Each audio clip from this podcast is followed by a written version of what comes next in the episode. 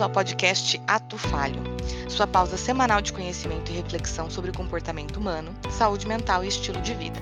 Eu sou a Beatriz Monteiro. Eu sou a Ellen Correa. Eu sou a Gisele Oliveira. E para saber mais e se manter em dia com as novidades do programa, é só seguir o arroba podcast Ato Falho nas redes sociais. Filósofo romano Sêneca disse: Nada é tão lamentável e nocivo como antecipar desgraças. Todos nós experimentamos ansiedade em alguma proporção, mas alguns sofrem mais do que outros. Por que isso acontece? Que é essa mazela que atravessa a vida de todos nós e que parece nos dar um bote quando menos esperamos? Qual o limite da ansiedade normal e quando a ansiedade se torna doença?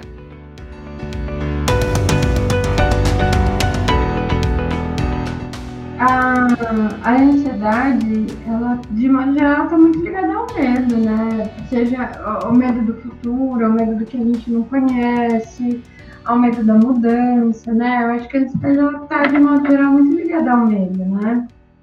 Então, o medo é uma resposta, né? Seja física, emocional, enfim, é uma ameaça externa que a gente não consegue reconhecer, né?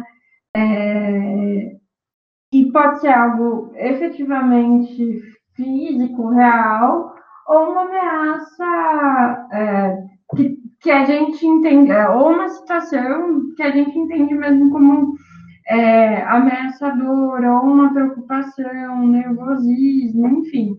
É, e nesses casos, as causas acabam sendo menos claras, né? Às vezes a gente está com medo, está preocupado, está com aquela angústia no peito, e não sabe nem por que, que a gente está sentindo aquilo, né? É como se ficasse ali é, uma dor latente e a gente não consegue muito bem sanar, porque nem a gente sabe o que é, né? Uhum. Mas é importante a gente saber, é, quando a gente tem essa questão exacerbada né, em relação ao medo, por exemplo, é importante a gente também saber que existe é, né, a necessidade, né? Por que, que a gente tem medo? Por que, que a gente tem também alguns sintomas aí relacionados à ansiedade? Porque a gente tem uma necessidade realmente de. Necessidade não, né? Porque a gente tem aí a necessidade né, de sobrevivência. Quando a gente tem medo, a gente tem medo de algo, de algum perigo pré-existente. Né? Então a gente precisa realmente se preparar para tudo isso que a gente até já comentou no, no episódio passado.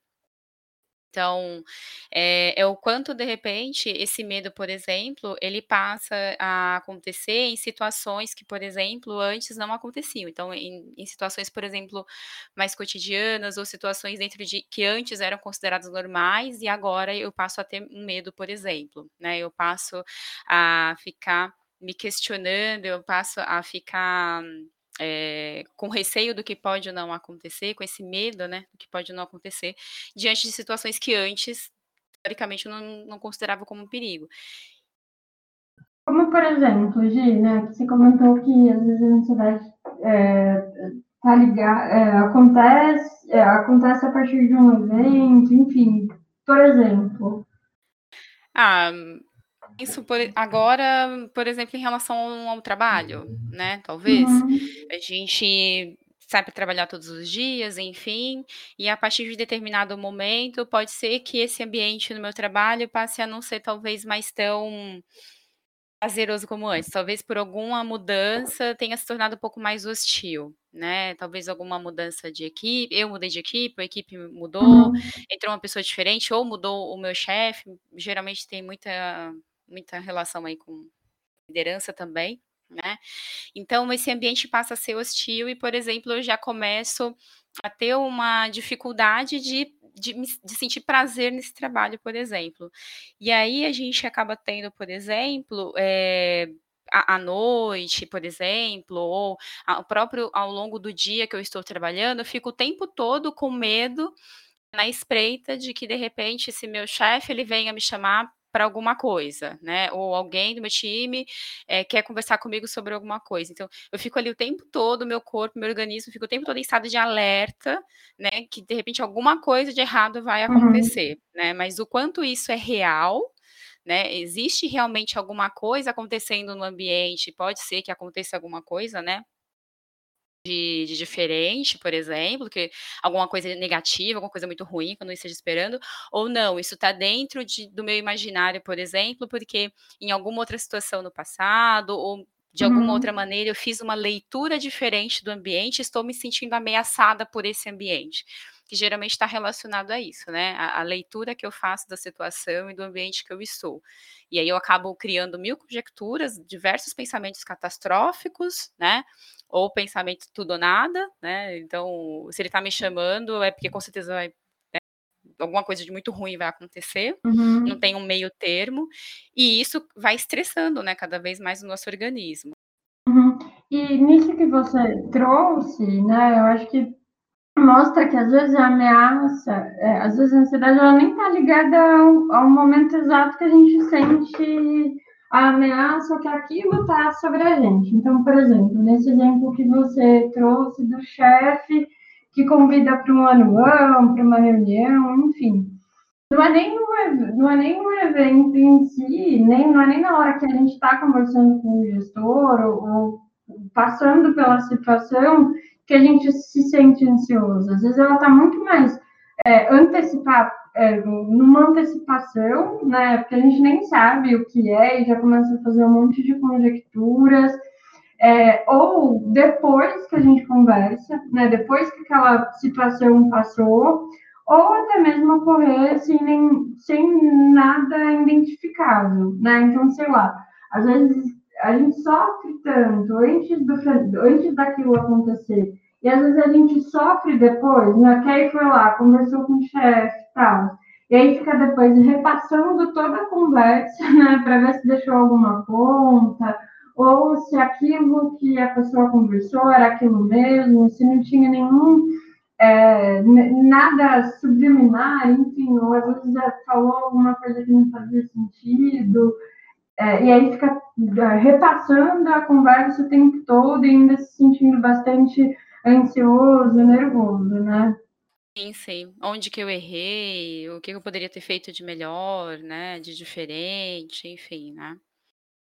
E diversos pensamentos, né, muito associados a essa situação. Geralmente pensamentos seja porque vai acontecer ou também do que aconteceu, né?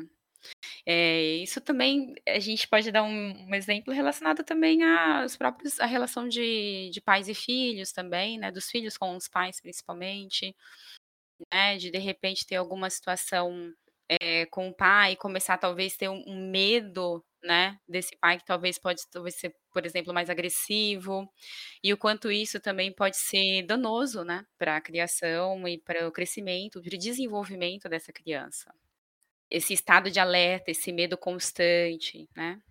E a gente tem também alguns comportamentos, quando a gente fala né, também de pensamentos, a gente tem também algumas alterações físicas, né?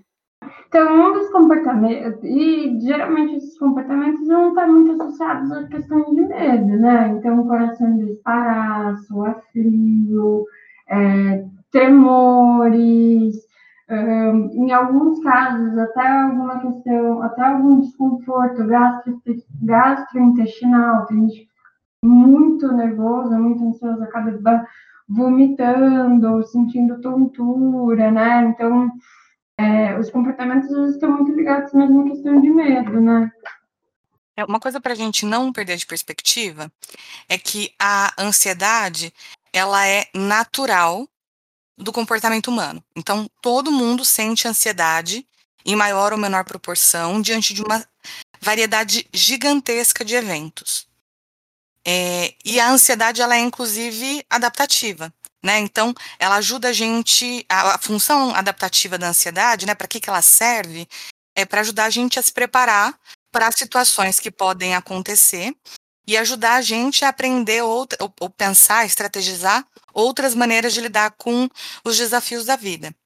A grande questão é o é, a grande questão é uhum. onde essa ansiedade se manifesta, é a persistência dessa ansiedade, né? Então, é, a maior parte do tempo eu me sinto ansioso, a maior parte do tempo é, eu tenho essas alterações físicas. Ou é muito frequente que depois que a situação já passou, eu continue amargando naquela sensação de ansiedade. é, ou muito antes da, daquele evento, ou mesmo quando não tem nenhum evento associado, eu já estou ali amargando na ansiedade. Bom, mas até ouvindo, né, eu acho que quando você traz, é realmente, né, a ansiedade, ela faz parte uh, do ser humano, né, tanto que tem toda aquela questão ancestral, né? Está muito ligada à questão de luta ou fuga, é, faz parte das nossas bases. Quando uma criança ela nasce, um bebê recém-nascido, ela já tem uma base neurológica de ansiedade, porque é algo que está sendo construído aí ao longo dos anos, ao longo da nossa vida. Ela, a ansiedade em si, ela não é algo ruim, né? Ela está muito ligada ao instinto de sobrevivência né? Sentir medo faz parte. Imagina se a gente não sentisse medo, a gente ia colocar em uma série de situações de risco, né? Então, é natural. Sentir ansiedade faz parte. Não tem como a gente viver sem sentir ansiedade, né? A questão é a quantidade que a gente se sente ansioso, pelo que né, se a ansiedade controla e permeia todos os aspectos da nossa vida, tudo que a gente vai fazer, pera lá, talvez não esteja tão bacana, né? Então, é, eu acho que vai muito da. Em que momento que a gente sente e o quanto a gente consegue ter controle ou não sobre isso, né?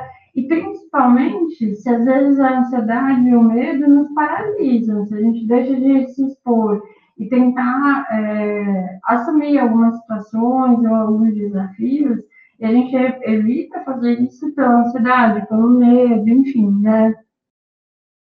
Pela atenção, preocupação excessiva, pensamento ruim, né? E às vezes até pensamento que a gente não consegue controlar, que vem do nada, como se ficasse aquela vozinha, né? E a gente fica assim alerta o tempo todo e não soubesse mais pelo quê, né? É, é excelente para trazer resultados, né? Excelente para lidar também com ambientes muito dinâmicos. Então, não excelente, mas necessária. Então, uma ansiedade é necessária para tudo isso. Mas é o, o, quanto isso começa a extrapolar, né? Começa a incomodar a pessoa, começa a ser sofrido para a pessoa estar nesse ambiente, ou é, a busca exagerada pela questão de resultados ou de metas, né? A autocobrança e tudo mais, daí a gente já pode estar falando de, né, de uma ansiedade já não positiva. A ansiedade por si só não é algo negativo. O que é, o que é mais peculiar, né, é que é justamente uma característica que é tão natural, algo que é tão é, normal do comportamento humano, é uma das características mais frequentes em transtornos psiquiátricos, né? Assim, sintomas relativos à ansiedade estão em muitos quadros, se não todos, né? Uhum, exatamente. Ou não, e nem que seja como um epifenômeno, né? Ou seja, não é a doença, não é a causa em si, mas aparece como um sintoma, né? Exato. Uhum. E pensando um pouquinho né, nessas questões até da, da de base mesmo neurológica, né? Está muito ligada ao instinto de sobrevivência, né? A adaptação geral. É, se a gente for olhar né, o, o, ser humano primitivo, ele lidava com muita situação física, né? Era físico. Ele estava lá e tinha um bicho enorme que ia tentar ameaçar ele. Ou ele corria com aquele bicho, ou ele lutava. Além disso, toda a questão de comida também, não era, né? Não tinha agricultura. É, então, tinha que caçar, tinha que realmente ir atrás da comida, porque senão não não tinha agricultura, não tinha outro jeito. E era muito importante que o corpo estivesse extremamente preparado, ou para lutar, ou para fugir, né? E é legal a gente trazer esse tema quando, na, no episódio passado, a gente estava falando de estresse. Por quê? Porque o circuito, o circuito neural é o mesmo, né? O estresse é literalmente preparar o teu corpo para lutar ou fugir né? Que aí é quando você tem uma liberação muito grande de adrenalina, né, na corrente sanguínea, que é exatamente para deixar o teu corpo mais forte ou, ou mais ágil para correr. início, eu sempre gosto de lembrar de um caso né, que passou na mídia algum tempo atrás, de um vozinho que viu o filho, o, o netinho dele sendo atacado por uma jiboia. E a jiboia estava toda enrolada no menino, né? E o vozinho foi lá, correu, tirou a jiboia com toda a força do mundo, né? E conseguiu ali salvar a criança. É, por quê? Porque ele estava realmente com o corpo estressado, o corpo dele estava preparado para poder lidar ali com aquela situação, né? É, e está muito ligado realmente a um sistema nervoso autônomo, não é a gente que escolhe, ah, é agora, corpo, por favor, libera aí adrenalina na minha veia, porque eu preciso de adrenalina, né? Isso acontece de maneira autônoma, a gente não tem controle sobre isso, né? Ainda bem, né?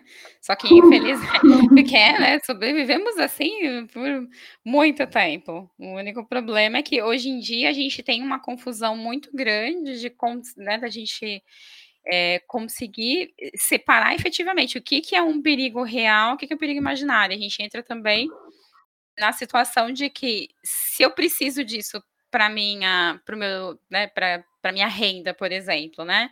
Se eu preciso é, disso para manter o equilíbrio, por exemplo, da minha família de forma adequada, né? Então, até que ponto isso começa a, a ser danoso para mim mesmo, né? Todos esses estados e todos, essas, todos esses sintomas, todos esses comportamentos que a gente acaba tendo, né?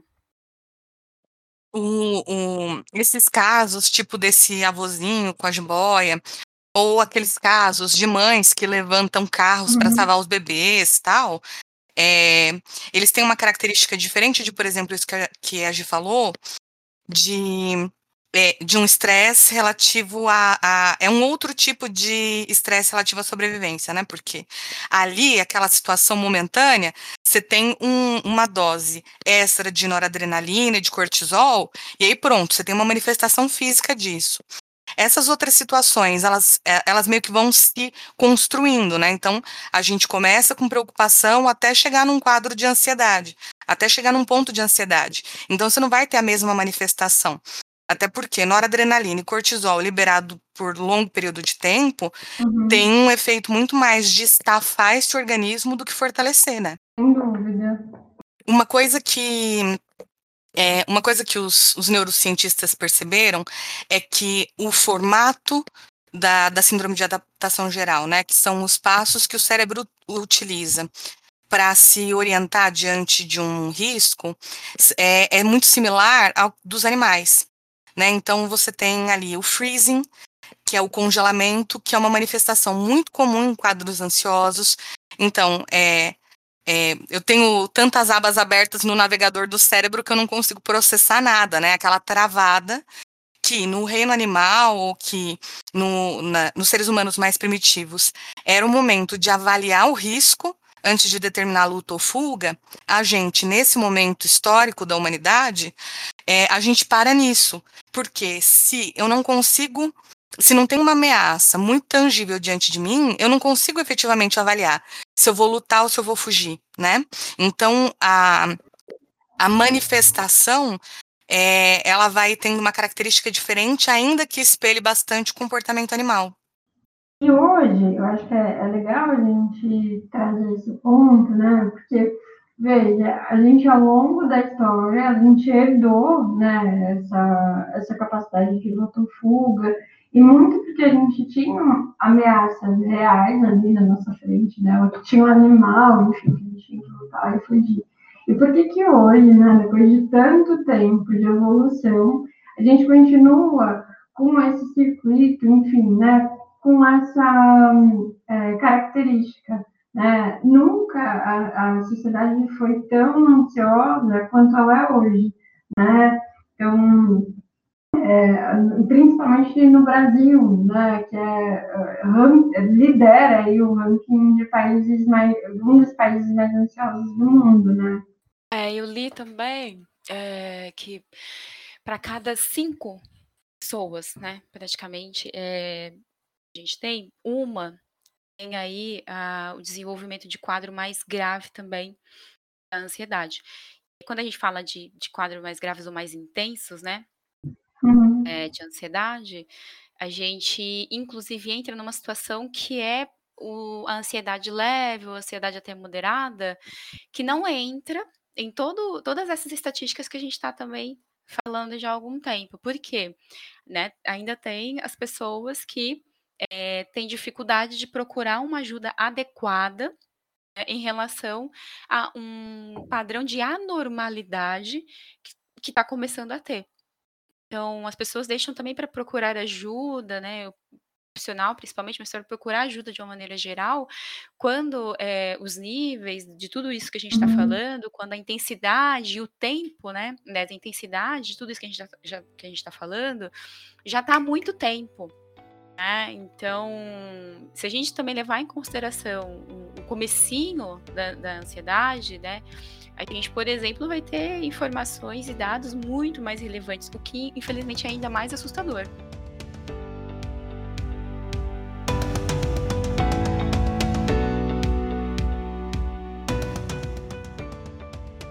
Então, quando a gente também pensa no no na ansiedade, tem fatores genéticos importantes também, né, eu acho que, às vezes, se o pai, a mãe, enfim, tem algum transtorno, até muito ansioso, pode ser que esse seja um fator que contribua, né, para pra criança, enfim, eh, desenvolver uma personalidade um pouco mais ansiógena, né. É é é, existem fatores genéticos, ninguém sabe exatamente quais são os genes em específico, mas tem, eh, um um fator genético importante no desenvolvimento da ansiedade. E tem uma outra coisa, né, que é a a o o fator ambiental, ele conta muito, porque, eh, se essa criança, toda vez que tá começando a se autorregular, toda vez que ela começa a se acalmar, ela é interrompida, ela é invadida, ela é excitada, eh, fica muito difícil pra criança desenvolver de maneira satisfatória, justamente essa característica de autorregulação, né. Ou mesmo, eh, situações traumáticas, fome, medo, catástrofes, um ambiente com violência ou com muita agressividade, tudo isso conta na hora do desenvolvimento de características de ansiedade, né. Uhum. Como uma pessoa eh, porque a ansiedade também fala muito de segurança, né, se a gente tá pensando que a ansiedade tá muito próximo ao medo, então a ansiedade também tá falando muito de quanto você se sente seguro ou inseguro. Se você tem um ambiente familiar muito traumático, muito estressante, como que você vai conseguir desenvolver a segurança, né. E eu não digo nem em relação à violência explícita ou violência psicológica, mas às vezes até a falta de incentivo, a falta de amor, a falta de passar efetivamente mesmo segurança pra, eh, pra essa criança, enfim, pra esse ser em construção, né. E é por isso que também o pessoal, né, as pessoas de maneira geral não gostam quando os psicólogos, os médicos, tudo mais, fica perguntando sobre o histórico familiar, não é mesmo? É tão importante é, é tão importante, traz tantas informações pra gente, que a gente chama de anamnese, que no na psicoterapia são as primeiras sessões, né. Eh, você dedica pra isso, porque muitas vezes mesmo você dedicando 1, 2, 3 sessões que seja, pra descobrir sobre esse histórico da pessoa, histórico familiar, ambiental e tudo mais, ainda assim chega lá na frente, puts, vem uma informaçãozinha que não foi falada lá no começo do processo, que de repente faria todo sentido. Então é é muito importante esses dados, essas informações e as pessoas saberem que isso é normal, faz parte do do nosso trabalho, né. Uhum.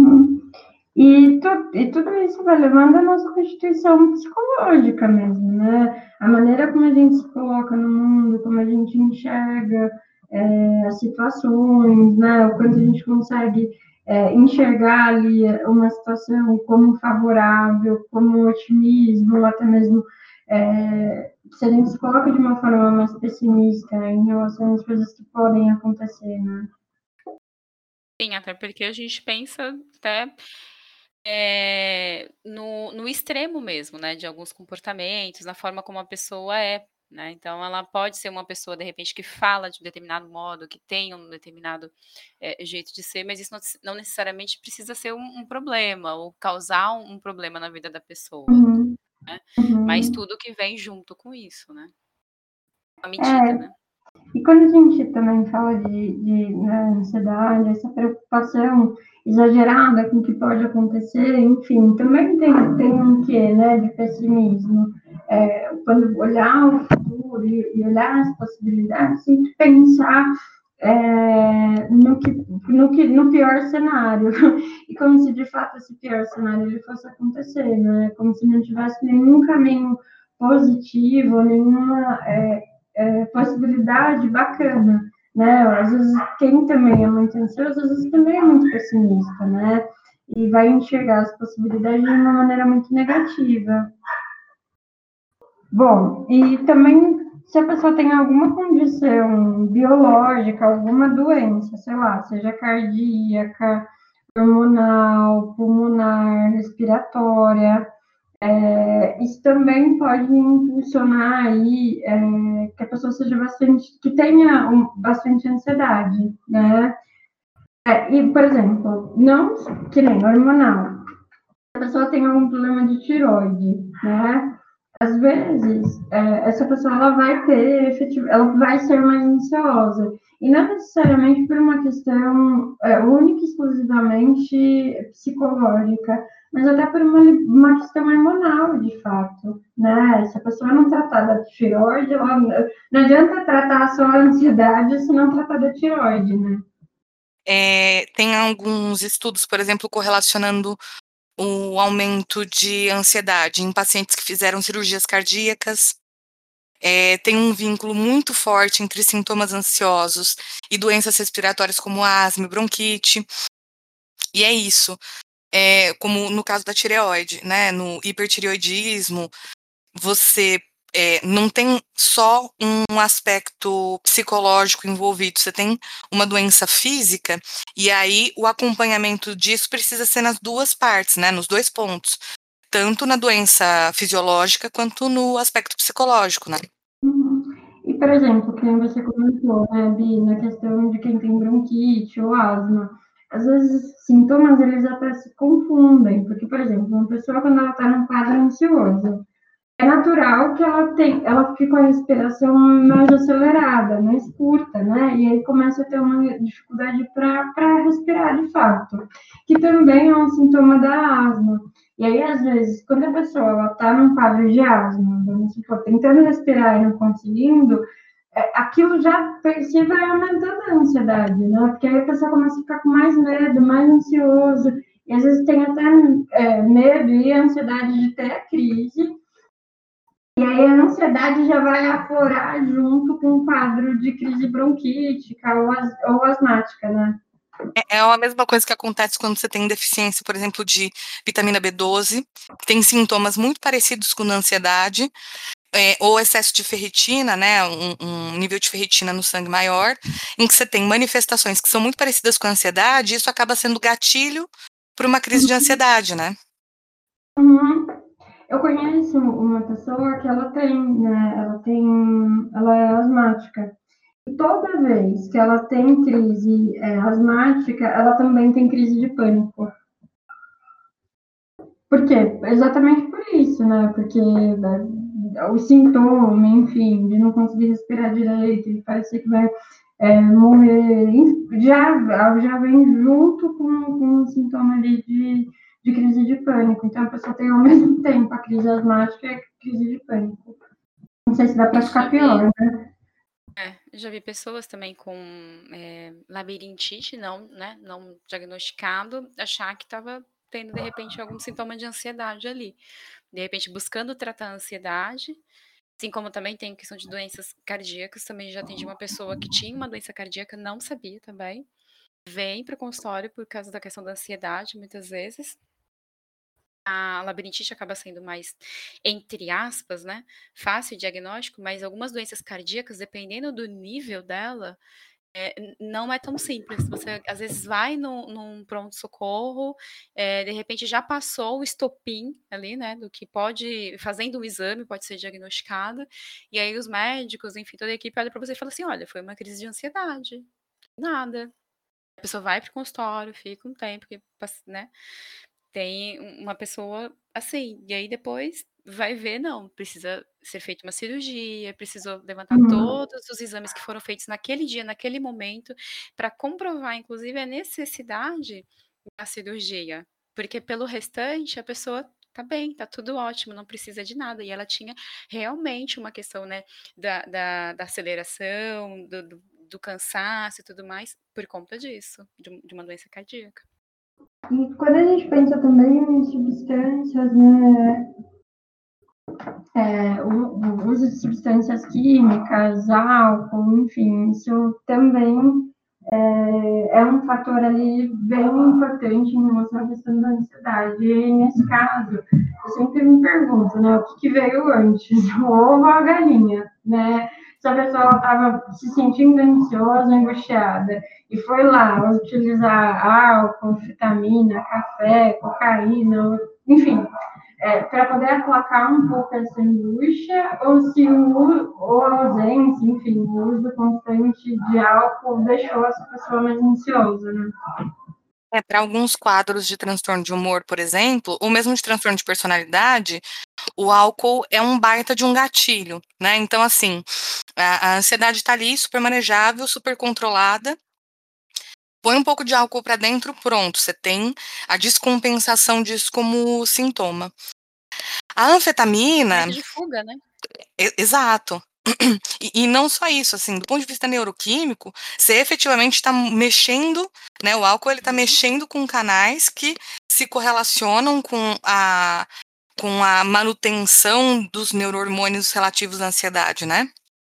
Uhum. Ou, por exemplo, a coca, né, a cocaína, que está muito ligada à questão ao sistema de alerta, que está muito correlacionada à ansiedade, né? Você é. utiliza a cocaína, você fica super alerta, entendendo qualquer situação, às vezes até como uma ameaça, enfim, que está totalmente ligada à questão também da ansiedade, né? É. é. No caso das anfetaminas, a gente fala, e é claro que existem as drogas recreativas, que são anfetaminas, mas uhum. alguns medicamentos para emagrecer também são anfetaminas. É, e aí, é, a anfetamina, ela tem esse efeito de hiperalerta, é, mexe com a regulação, né? Tanto de frequência cardíaca uhum. quanto de processos neuronais. É, e pode ser aí também gatilho para um quadro de longa duração. O café é, é, uma substância mais socialmente aceita. E aí é, a gente a gente vem de uma cultura em que o, o cafezinho faz muito parte, né? Como que você não vai tomar um cafezinho? Não tomar o cafezinho é desfeita. E aí, e aí você tem. E aí você tomar um copo só, né? Pois é, mas você não quer pegar mais um pouquinho, um cafezinho, pô, um cafezinho com um bolinho no, no, depois do almoço ou de tarde, poxa. É, só que para quem já tem ali como, dependendo do nível de café que você consome ou de refrigerante, né, que alguns refrigerantes têm alta, altos índices de cafeína, ou aqueles suplementos de guaraná que você compra na farmácia, né? É, tudo isso que tem altas doses de energético, que tem altas doses de cafeína, dependendo da quantidade, você efetivamente entra em estado ansioso. E continuando também, rapidamente, continuando um pouco nessa questão da cafeína, tem também, inclusive, estudos relacionados à questão da gestação. Quanto a cafeína ela é prejudicial. É, é. Assim, é, tem ainda muita coisa por vir, né? Mas o quanto a gente também não tá, não é vilão e mocinho aqui, né? Uhum. Mas o quanto também a gente tá falando de algo que poderia ser consumido em menor quantidade, né? Ou tomar bastante cuidado com isso. Usar como um comportamento de fuga. É porque o...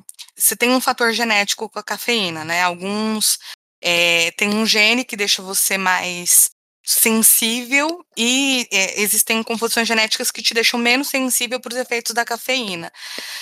É, e aí a gente acaba não respeitando os sinais do nosso organismo é, no consumo de cafeína, justamente porque é socialmente aceito, etc. É, e aí você tem essas questões, por exemplo, de histórico durante a gestação, tal, e pronto, você tem aí um, um, um quadro de cafeinismo, né? Uhum. É, uma outra substância que é uma faca de dois gumes é o cigarro, né? Então você fuma o cigarro para se acalmar, né? Porque a nicotina tem esse efeito. Só que o tabagismo aumenta a frequência cardíaca e a pressão arterial.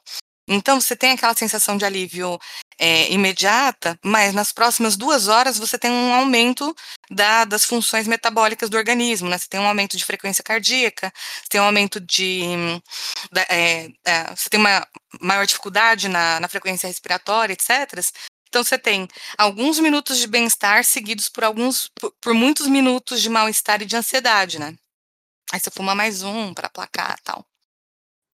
E a abstinência de, todos esse, dessas, de todas essas substâncias também pode desencadear é, sintomas ansiosos. Perfeito. Eu acho que eu traria também, né, pensando na questão de causa, acho que até a, a sociedade que a gente vive hoje, né, até eu comentei que uh, a gente tem né, a questão da ansiedade como uma base neural, é, mas por que, que isso ainda é tão forte, né, gente? Sendo que hoje a gente não tem nem que lutar, nem fugir, enfim. É, por que, que isso ainda está tão arraigado e por que, que isso está tão forte, né? É, e, e não é uma coisa de uma pessoa só. Quando a gente olha para a sociedade, nós somos uma sociedade ansiosa, né? Nós somos uma sociedade extremamente preocupada. É, e por quê? Né? Por que, que a gente ainda continua fazendo tanto uso dessa base neurológica, né? Por que, que o estresse hoje é tão forte, é tão presente? E não só nos adultos, né? não só em quem... É, tem hoje crianças que são extremamente ansiosas, né? É, extremamente preocupadas.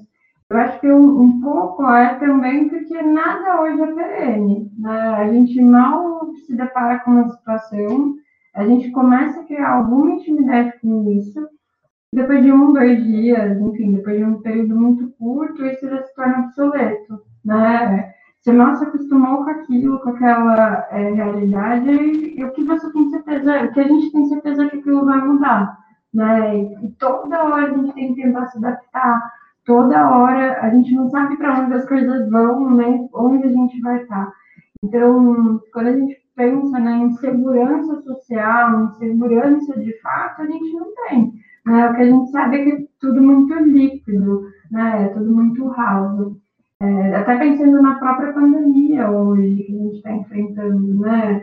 que aumentou muito a ansiedade, porque além de a gente estar tá bastante isolado, né? não, não pode mais ter nenhum tipo de atividade social, enfim, a gente não sabe para onde vai, né? que mundo que a gente vai enfrentar, quando que isso vai acabar, a gente tem que se adaptar muito rápido a uma nova realidade, né, que se colocou na frente, que a gente não sabe para onde está indo, né.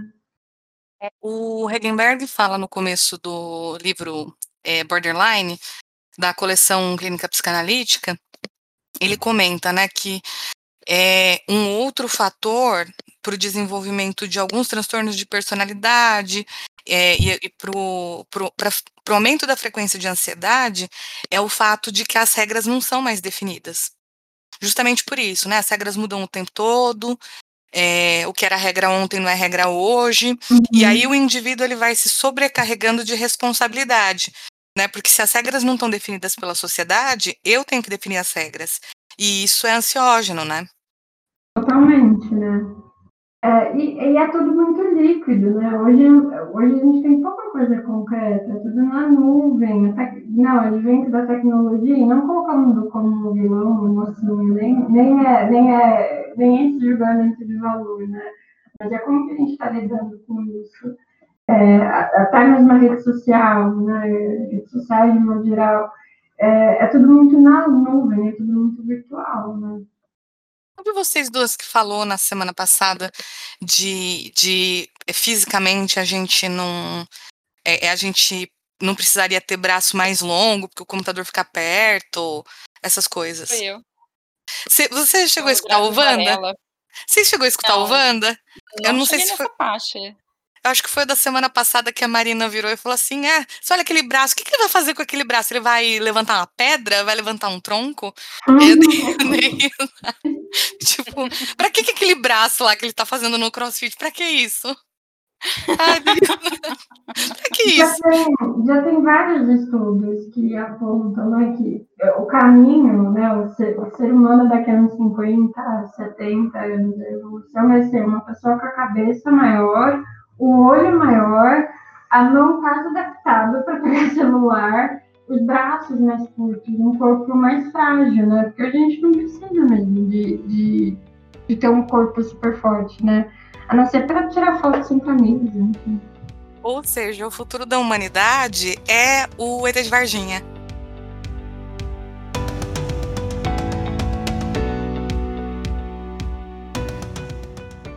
Falhei, tá falhado e não se falha mais nisso. O que, que a gente vai fazer com tudo isso que a gente falou hoje?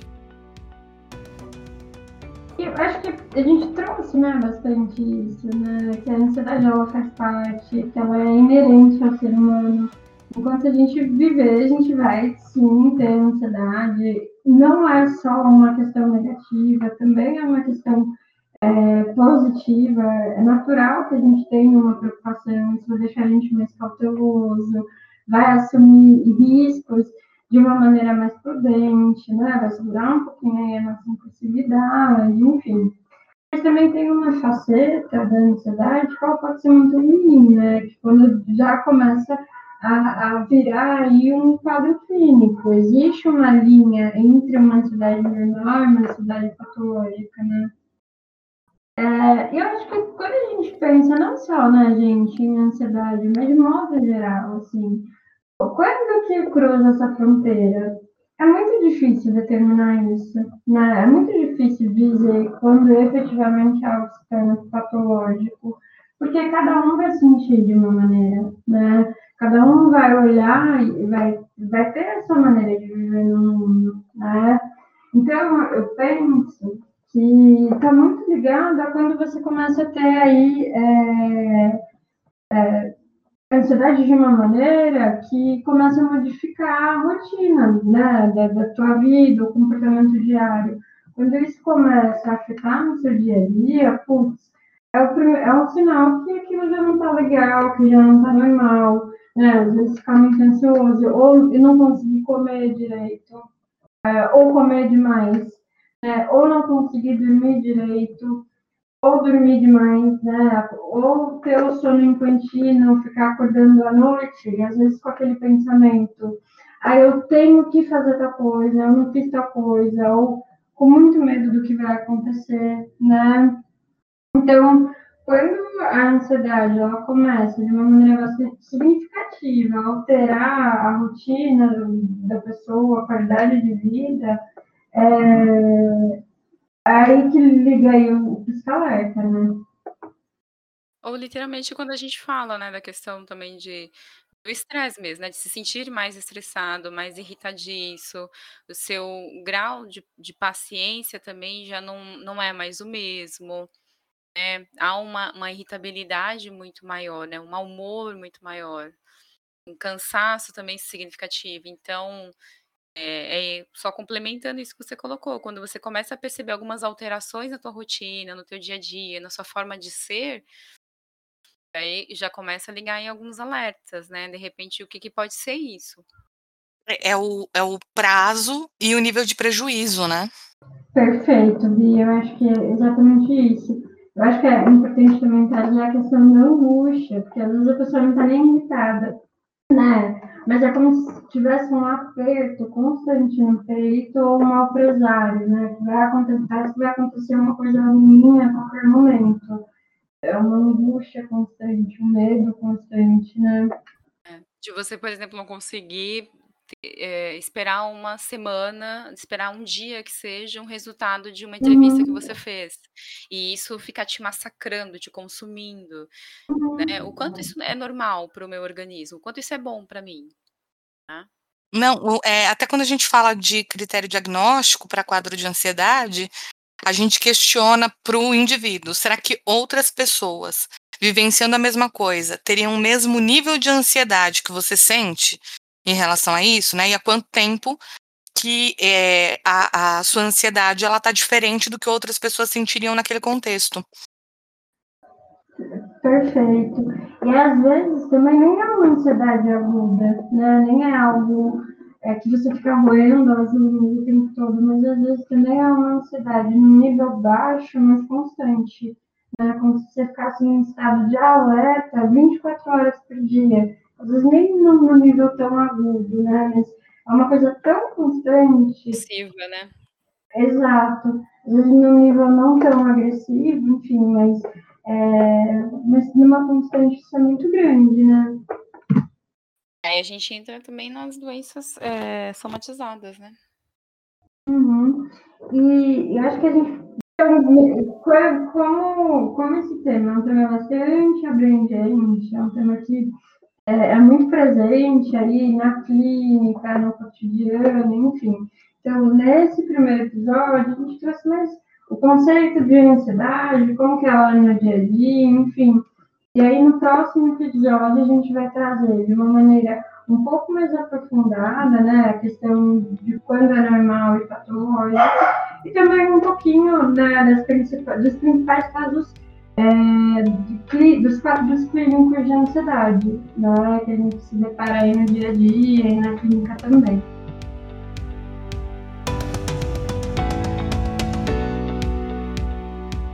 Esse é o momento, então, do Terapia de Grupo, em que a gente traz dicas de filmes, séries, podcast, livro, do que quer que seja, para manter a conversa rolando.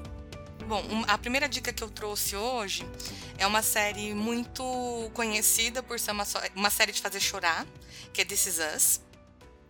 É, em específico, o personagem do Randall, né? Então a gente acompanha a, a história desses três irmãos, desses trigêmeos, né? É, o Randall ele é adotivo, apesar de ter nascido no mesmo dia e no mesmo é, a gente acompanha a história desses três irmãos, né, que são aspas trigêmeos. O Randall no caso é adotivo e a relação, a história dessa família, né, em This Is Us. E aí no caso do Randall, por ele ser negro e por ele ser adotivo, sempre houve uma expectativa de excelência em relação dele em relação a si mesmo e das outras pessoas em relação a ele. E aí a gente vai acompanhando a história e a gente vê um cara que é muito devotado a fazer tudo do jeito certo, a ser perfeito, a não ter falhas, até um determinado momento em que a gente vê ele entrando em ansiedade. Né? Toda essa pressão social, a pressão familiar e a pressão que ele coloca em si mesmo, tudo isso chega a um ponto de massacrá-lo. E a forma como é, o pai dele lá na, na, ao longo da história da família e depois os outros familiares vão ajudando ele a manejar essa ansiedade. Né? É um retrato muito realista, o Sterling K. Brown, né, que é o ator que faz Randall, maravilhoso nessa, nessa série e, nessa, e nesse ponto da trama. E quem for assistir This Is Us, é bom já reservar o lenço de papel ou papel higiênico, porque é série para desidratar mesmo. Tá todinha lá na Amazon eu Prime. Assisti. Todo mundo fala, né, que é muito boa, mas eu ainda não assisti. Essa... Todo mundo fala que é muito bom, eu também não vi ainda. Essa é uma série para chorar, assim. Você sabe, para chorar em posição fetal assistindo, Nossa. porque é tudo muito tocante, é tudo muito tocante, é tudo muito emocionante. Porque você vai vendo a história dessa família se desenrolando, é, você vai tendo, na primeira temporada, por exemplo, você vai vendo, a primeira e a segunda, se eu não me engano, você vai vendo é, esses três irmãos no momento atual, e essa mãe, e o novo marido da mãe, é, e ao mesmo tempo você vai vendo o início da história, né? Esse casal, que são os pais desse, desses, dessas três pessoas, quando se conhecem, quando começam a namorar, os tipos de desafios que eles passam. Então, as primeiras, as, os primeiros episódios, por exemplo, mostram é, que eles iam ter trigêmeos e um dos bebês faleceu. E aí foi abandonado esse bebê negro. É, e aí essa família, tipo, a gente já estava preparado para três, vamos colocar essa outra criança. Mas, em função da morte do, do, do Uhum. bebê, né, dos, dos trigêmeos, é, a mãe tem depressão pós-parto. E ela demora para se conectar com esses bebês. E ela é- fica ansiosa. E aí você Uhum. vai vendo esse parceiro dela tentando navegar tudo isso. E aí você vai vendo eles no dia de hoje, né? Em que o pai biológico do Randall reaparece, ele tentando se conciliar com esse aspecto dele mesmo. E a, a, a menina dos trigêmeos, ela, é, ela tem obesidade mórbida. E o menino dos trigêmeos tem, é, é, é um ator famoso e super vaidoso. Então você vai vendo essas pessoas se relacionando, é muito, é tudo muito uhum. emocionante, gente. Eu vou dar uma chance, Bi. É, mas não é uma série que eu consigo assistir muito de uma vez, não, porque é tudo, é tudo tocante demais. Lá, é, eu trouxe um aplicativo, né, é, de meditações guiadas, né, que é, se chama Meditopia.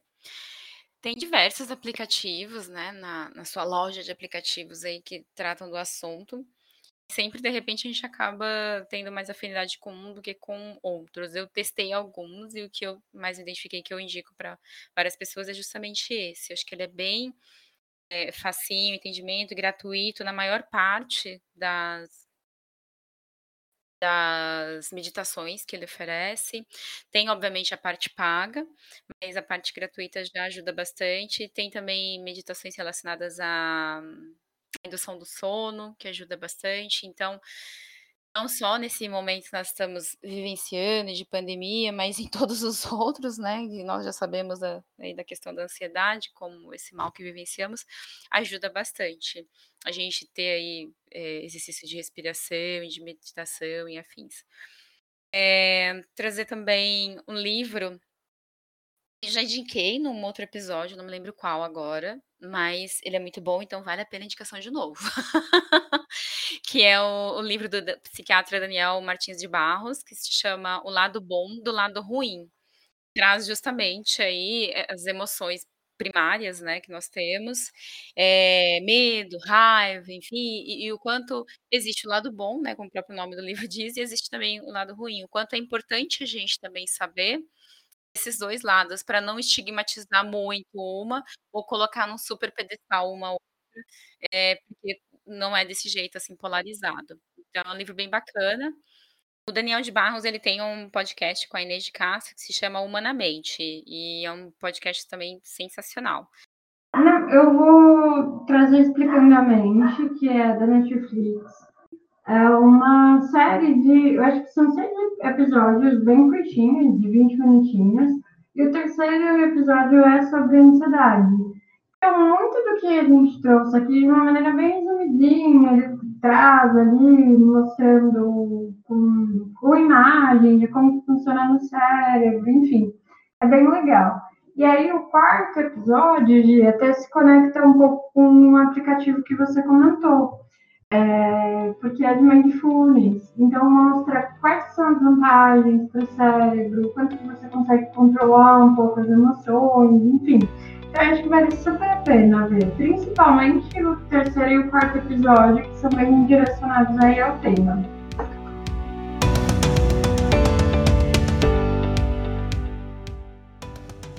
Esse foi o podcast Ato Falho.